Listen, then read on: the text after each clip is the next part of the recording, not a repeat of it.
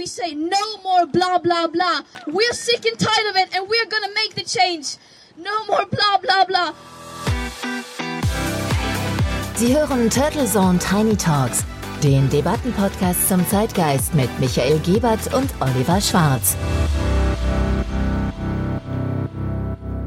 Und wo unsere Greta recht hat, hat sie recht. Kein Blabla. Guten Morgen und herzlich willkommen zur Episode 58 der Turtle Zone Tiny Talks. Mein Name ist Oliver Schwarz und zusammen mit Dr. Michael Gebert begrüße ich Sie zu einer neuen frischen Zeitgeistdebatte. Servus Oliver, no bla bla bla, das ist ja genau unser Thema. Und natürlich auch von mir ein Grüß Gott und guten Morgen an unsere Hörerinnen und Hörer an diesem 8. November. In der letzten Episode haben wir über Wirecard und Jan Masalek gesprochen und reichlich Feedback auch dazu bekommen.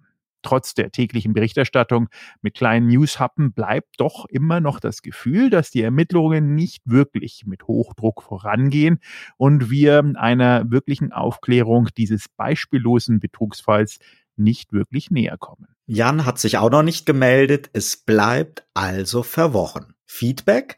Gab es auch zu unserer Empfehlung Sascha Lobos Kolumne zum Mobbing-Drama um den Drachenloch zu lesen. Ja, der Drachenlord und es gab schon einige Zuhörer, die wirklich auch das erste Mal vom Drachenlord gehört haben, dann im Internet auch gesucht und recherchiert haben und etwas irritiert waren, warum wir denn Rainer Winkler thematisiert haben. Das kann ich mir gut vorstellen. Und klar, der Drachenlord polarisiert auf seinen Kanälen und ist sicher ein streitbarer Geselle. Und seine Versuche, ein Einkommen zu etablieren, um den hohen Schulden zu begegnen, hat ihn ja sogar mit wirklich grenzwertigen Videos zu X-Hamster geführt. Das ist alles nicht unser Thema gewesen. Wir haben über Cybermobbing gesprochen und es ist unstrittig, dass der Drachenlord über viele Jahre hinweg in einer einzigartigen Brutalität von seinen Hatern gemobbt worden ist. Ja, und das passt in den Zeitgeist leider zusammen mit Mobbing, Shitstorms und Canceling.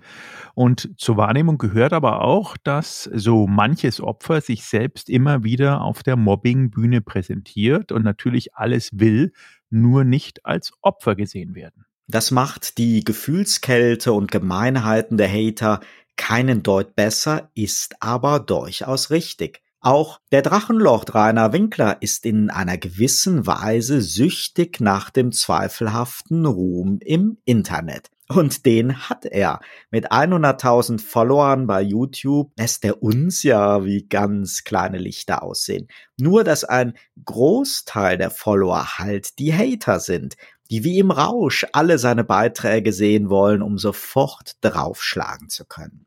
Nicht vergleichbar, aber ähnlich gelagert gibt es ja viele Fälle. Auch zum Beispiel Menderes von DSDS hat sich für die vermeintliche Prominenz ja immer wieder vorführen und demütigen lassen. Und doch wäre er sicher entrüstet, wenn man ihn Opfer nennen würde. Er glaubt einfach daran, TV- und Bühnenkarriere gemacht zu haben und hat viele Follower, die ihn aber halt nicht wirklich respektieren, sondern lieber auslachen wollen. Ja, und es gibt beim Mobbing halt auch keine Mitschuld des Opfers zur Entlastung der Täter. Das ist ganz genau der Punkt, den wir ja auch thematisiert haben. Egal wie provokant oder aus mancher Sicht peinlich ein Mensch versucht, seinen Weg zum kleinen Ruhm zu finden, es gibt niemanden das Recht, ihn oder sie fertig zu machen und die Mobbing-Schraube immer weiter zu drehen, bis es vielleicht sogar final zum Selbstmord kommt. Und genau diesen Tod des Drachenlords thematisieren ja einige Hater als ihr erklärtes Ziel. Und das ist nun wirklich kein Spaß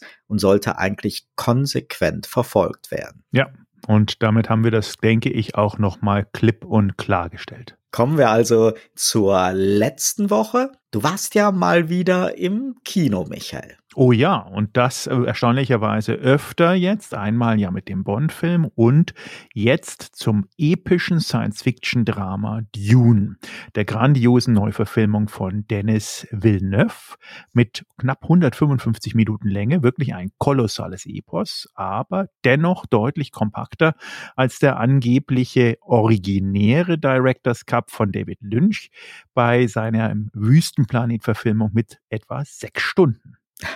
Sechs Stunden sind schon eine Hausnummer. Die wurden damals vom Studio aber ja auch massiv zusammengeschnitten.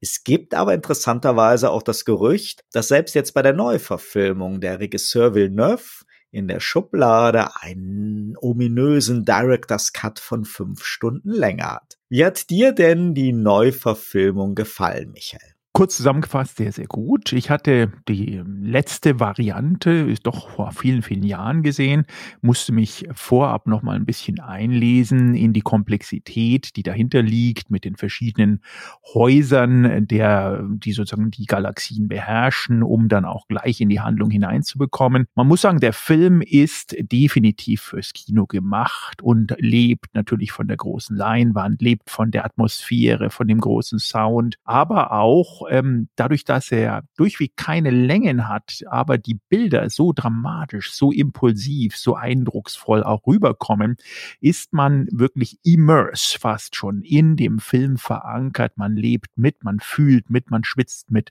und man staunt mit. Und das macht Kino, glaube ich, aus oder bin mir ganz sicher, dass das die Kinofaszination untermauert, zumindest in meiner Erinnerung als Student, damals der wirklich fast jede Woche ins Kino gegangen ist und das immer ganz faszinierend fand. Und Dune hat mich da einfach wieder zurückkatapultiert, hat mich da wirklich abgeholt und ich muss sagen, wer auch immer sich diesen Film vielleicht ansehen möchte, der Science-Fiction-Fan oder der einfach nur diese wunderbaren neuen gerenderten und CGI-Grafiken sehen möchte, definitiv ins Kino gehen, da gehört dieser Film hin. Umso erstaunlicher, dass Warner diesen Blockbuster, der bei uns Mitte September und in den USA erst Mitte Oktober angelaufen ist, schon jetzt wie Sauerbrot auf allen nur denkbaren Streaming-Plattformen online anbietet. Ja, das ist in der Tat sehr, sehr verwunderlich. Ich war selber auch ein bisschen geschockt, muss ich ganz ehrlich sagen. Komme gerade aus dem Kino und schon kommt da die erste Anzeige auf den entsprechenden sozialen Medien um die Ecke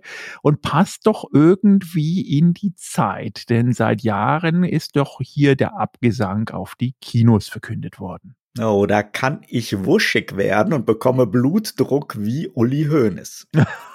ich weiß. Du bist ja so etwas wie der Ritter in dem Kampf gegen die Grabbeltischmanier in der Kulturszene. Und du hast natürlich recht. Dennoch kann man ja nicht ausblenden, dass Streaming-Plattformen wie Amazon Prime und Netflix und Co. boomen und die großen Gewinner gerade jetzt Corona-bedingt waren und sind. Und angeblich, ja, weil sie den heutigen Bedarf der jungen Menschen ja auch perfekt zu treffen scheinen. Das kann man natürlich nicht einfach so ignorieren. Darum geht es mir auch nicht. Mir geht es um einen respektvollen Umgang mit Kultur und Kunst und der ist meinem Empfinden nach seit Jahren in Erosion. Das ist spannend und das ist ja eigentlich das wesentlich umfassendere Thema als Streaming versus Kino. Also lass uns heute da mal eingreifen und das Thema entsprechend debattieren.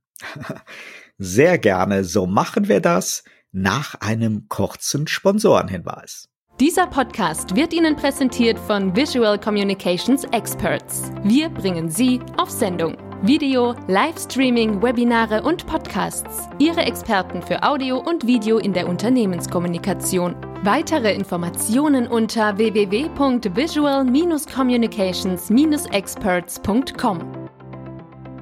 Verramschung der Kultur trifft es wirklich sehr gut und da geht es mir nicht darum, den Mehrwert von Mediatheken und die Qualität von Eigenproduktionen von Netflix, Prime und Co. in Abrede zu stellen. Auch die Live-Übertragung von kulturellen Events in das Internet kann gezielt eingesetzt sehr wertvoll sein. Das haben wir ja gerade in Corona-Zeiten sehen können. Aber was ich als Content-Produzent wie auch als Konsument absolut nicht verstehe, warum Warner den mit großem Aufwand vieler Künstler und Kreativer produzierten Kinoblockbuster Dune bereits zum Kinostart in den USA bei HBO Max im Kabel und bei uns auf nur wirklich jeder denkbaren Streaming-Plattform lieblos verscherbelt. Oder warum auch ARD und ZDF ihre DNA als Fernsehsender mit dramaturgischer Programmplanung verleugnen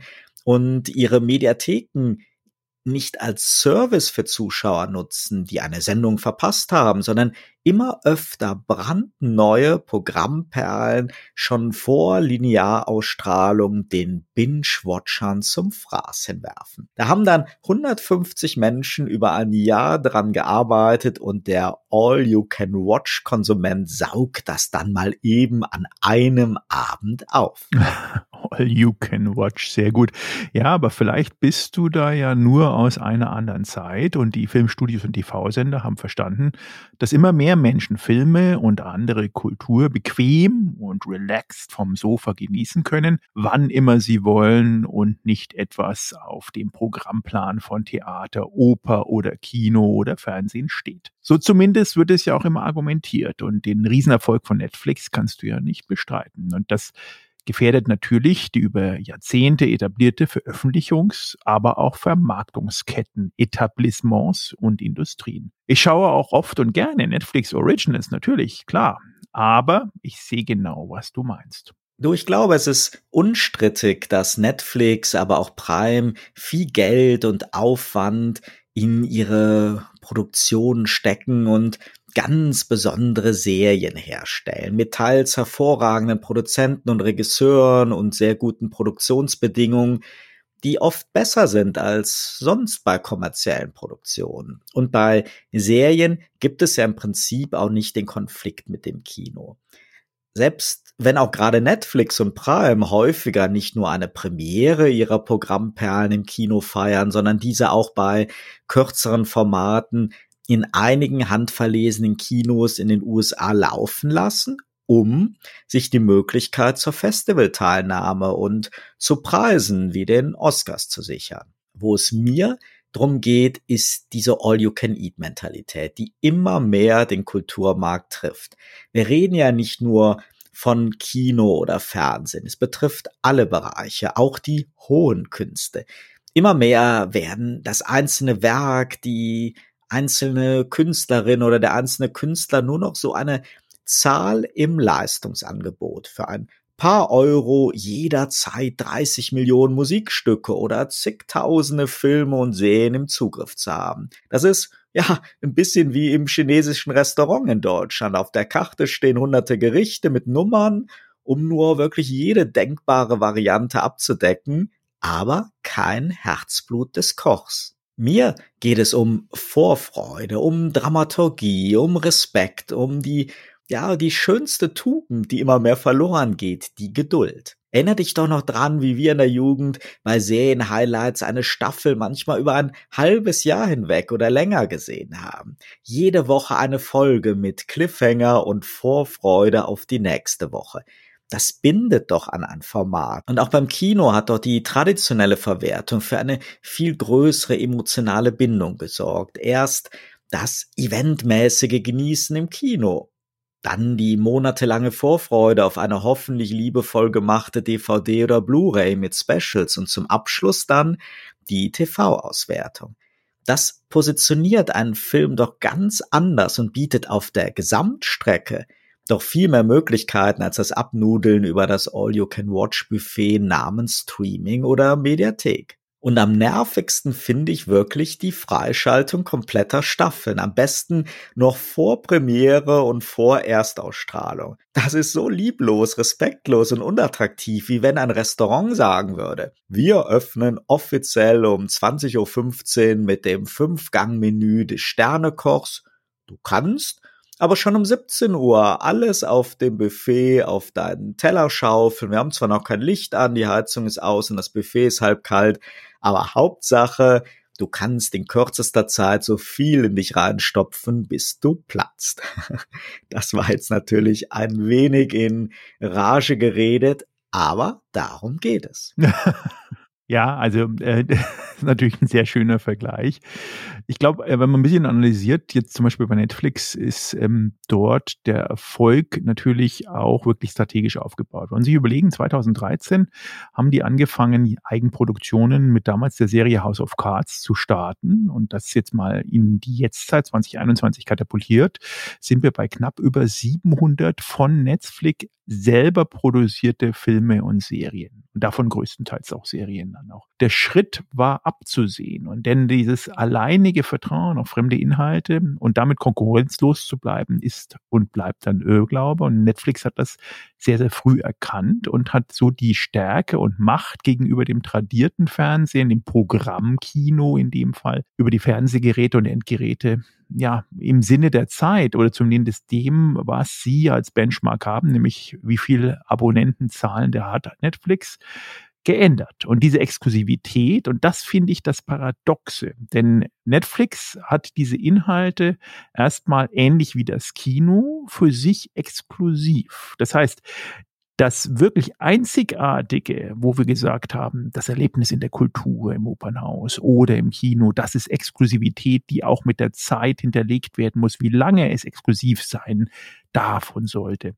Genau das hat Netflix sich selber zu eigen gemacht und hat diese Serien und diese Filme, die sie sozusagen selber produzieren, dann in dem Fall exklusiv für sich erstmal gehalten. Und der Netflix-Manager Ted Sarandos, hat daraufhin auch die kompletten neuen Verträge für Serien immer so gestrickt, dass gleich zwei, drei Staffeln on top draufgelegt wurden. Schaut man sich das aber natürlich an von der anderen Seite, die ganzen Kunstschaffenden und Filmemacher, dann war das auch unter anderem dieses Jahr auf der äh, auf dem Filmfestival in Cannes ein großes Thema. Also wir sind da wirklich aktuell. Die Filmemacherin Agnesia Holland hat das thematisiert in ihrem Vortrag zum Thema Indie-Films, aber auch Blockbuster-Filme und hat ganz klar gesagt, dass die sozusagen Ver Verströmung und Verwahrlosung der Kultur, wie sie es nennt, durch Algorithmus getriebene Streamingdienste so ein Ausmaß angenommen hat, dass der eigentlich filmschaffende Kreative hinter diesen Filmen von Schauspielern bis Redakteuren bis den Kameramenschen äh, dieses sozusagen non-curated, automatic, automatisch algorithmusgetriebene Content-Generierung ein Ekel ist äh, und dass sie das extrem schwierig findet, in Zukunft überhaupt noch auch ähm, unabhängige und damit auch freigeistige Produktionen zu schaffen. So viel sozusagen von der Seite her. Und ähm, das Gleiche wird da in dem Fall lustigerweise auch unterstützt von einem äh, Produzenten von Konstantin Film, den Martin Moskowitsch, der äh, das ähm, zwar etwas anders sieht. Er sagt, hier ist wirklich auch die Kombination aus beiden zu sehen. Es bringt nichts, die Streamer und Streamingdienste zu attackieren, sondern sie im Endeffekt so zu nutzen, wie sie nun mal da sind, nämlich als Distributoren einer globalen Erreichbarkeit von Nachrichten und das es daran liegt, dass die Content Creator in dem Fall ihre Nachrichten dementsprechend halt auch adaptieren müssen, weil der Zugang zu den Menschen weitergehend immer mehr über Streamingdienste stattfinden wird. Ja, das ist natürlich immer so dieses Argument, dass man angeblich die Zuschauer, angeblich das junge Publikum nicht mehr anders erreichen kann als über Streaming. Und es gibt in der Tat ja sogar viele Content-Produzenten, denen es natürlich gefällt, dass sie erst einmal bei der Herstellung von Film und Serien aufgrund des Riesenbudgets bei Netflix und Prime sehr, sehr gute Arbeitsbedingungen haben. Nur am Ende diese lieblose Verwertung, die ist ihnen dann halt aus den Händen genommen. Die liegt alleine in der Entscheidung von Netflix und Co. Wenn wir mal Film und Fernsehen verlassen, haben wir es ja auch bei Musik und Theater genauso. Unter dem Label Festival werden vermeintlich kuratierte Mega-Events geschaffen, bei denen der einzelne künstlerische Akt untergeht. Aus Marketinggründen gibt es dann zwar hervorgehobene Top-Acts, aber eigentlich geht es den Menschen nicht mehr darum, sich gezielt auf etwas zu freuen und einzulassen, sondern ist es mehr so diese Wundertüte das größte Festival mit möglichst vielen Acts. Was man dann am Ende aber mit seinen Sinnen wahrnimmt, reflektiert und in Erinnerung behält, das ist erschreckend wenig. Ich war bei Rock am Ring und es lief drei Tage lang Musik, es hat viel geregnet oder wir haben einen Hitschlag bekommen, aber der einzelne Auftritt verliert, wenn man wirklich ehrlich ist, an Glanz. Das ist genauso bei Literatur- und Theaterfestivals oder bei Kunst in zig Messehallen. Natürlich hat das auch was für sich.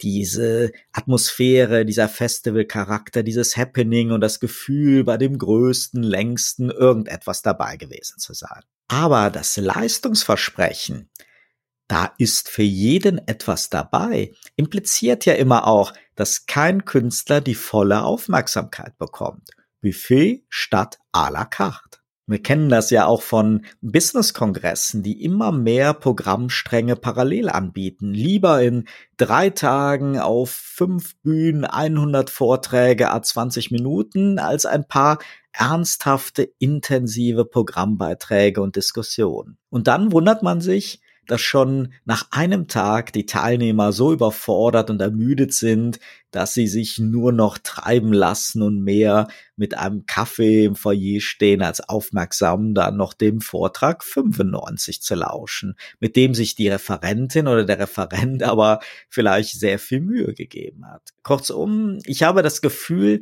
dass wir uns wieder sehr viel bewusster und selektiver auf Kultur einlassen sollten und uns die Zeit nehmen sollten, eine 20-teilige Serie auch über Wochen zu genießen oder uns auf ein ganz besonderes Theater- oder Konzerthighlight über Monate zu freuen.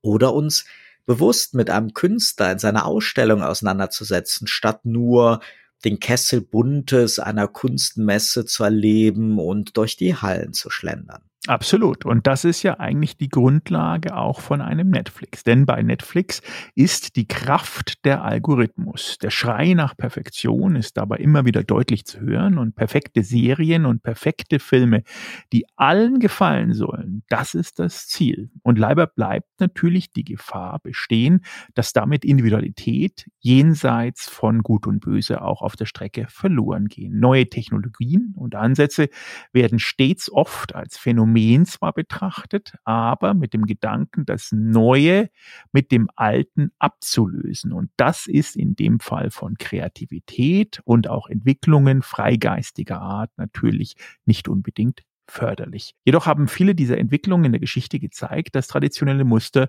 durchaus doch erneuert werden können und dass auch der Reiz an dem Neuen einen gewissen Gewinn auf beiden Seiten auszumachen gilt. Und es bleibt immer weiter abzuwarten, wie sich dann auch die weitere Entwicklung von Netflix und Co. und diesen ganzen Streaming-on-Demand-Diensten verhält und welche Facetten in den neuen Konkurrenten im Filmgeschäft dann auch wirklich sich zukünftig etablieren werden. Der neue James Bond-Film zeigt übrigens, dass es sehr wohl möglich ist, noch Menschen für das Kino zu begeistern. Mehr als fünf Millionen Zuschauer sind ein großer Erfolg. Und selbst wenn es jetzt heißt, ja, aber es braucht noch ein paar hundert Millionen Dollar mehr Umsatz, um kein Megaflop zu sein, die kommen ja.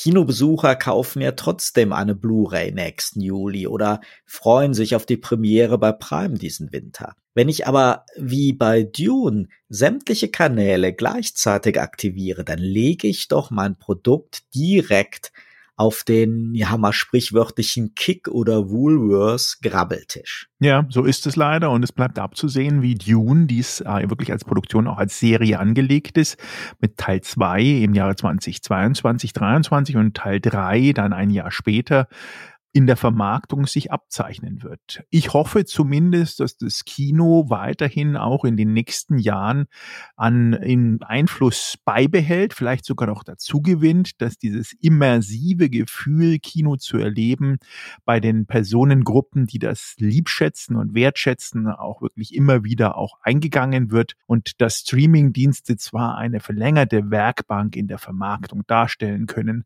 aber definitiv nicht so, wie du sagst, Zeit zeitgleich oder eine Grabbeltischmentalität befördern und befeuern sollten. Genau. Die Leute, die das Kino- oder Theatererlebnis mit allen Sinnen schlecht reden oder vielleicht einfach schlicht vergessen haben und lieber zu Hause auf dem Sofa hocken, die erleben die Kultur halt wie das Essen vom Bringdienst statt im Restaurant egal wie groß ihr Fernseher ist. Und das Streaming auf einem Computer, statt ins Kino zu gehen, das ist dann wirklich nur noch die 5-Minuten-Terrine. So ist es. In diesem Sinne wünschen wir Ihnen natürlich äh, vielleicht den ein oder anderen spannenden Kinoabend alleine oder mit Ihrem Partner oder Partnerin. Wir freuen uns auf die nächste Woche und bleiben Sie gesund und uns treu. Bis dahin, Ihr Turtleson Tiny Talks Team. Turtle Zone Tiny Talks, der Debattenpodcast mit Michael Gebert und Oliver Schwarz. Immer zum Wochenstart auf allen Podcast-Plattformen und auf turtlezone.de.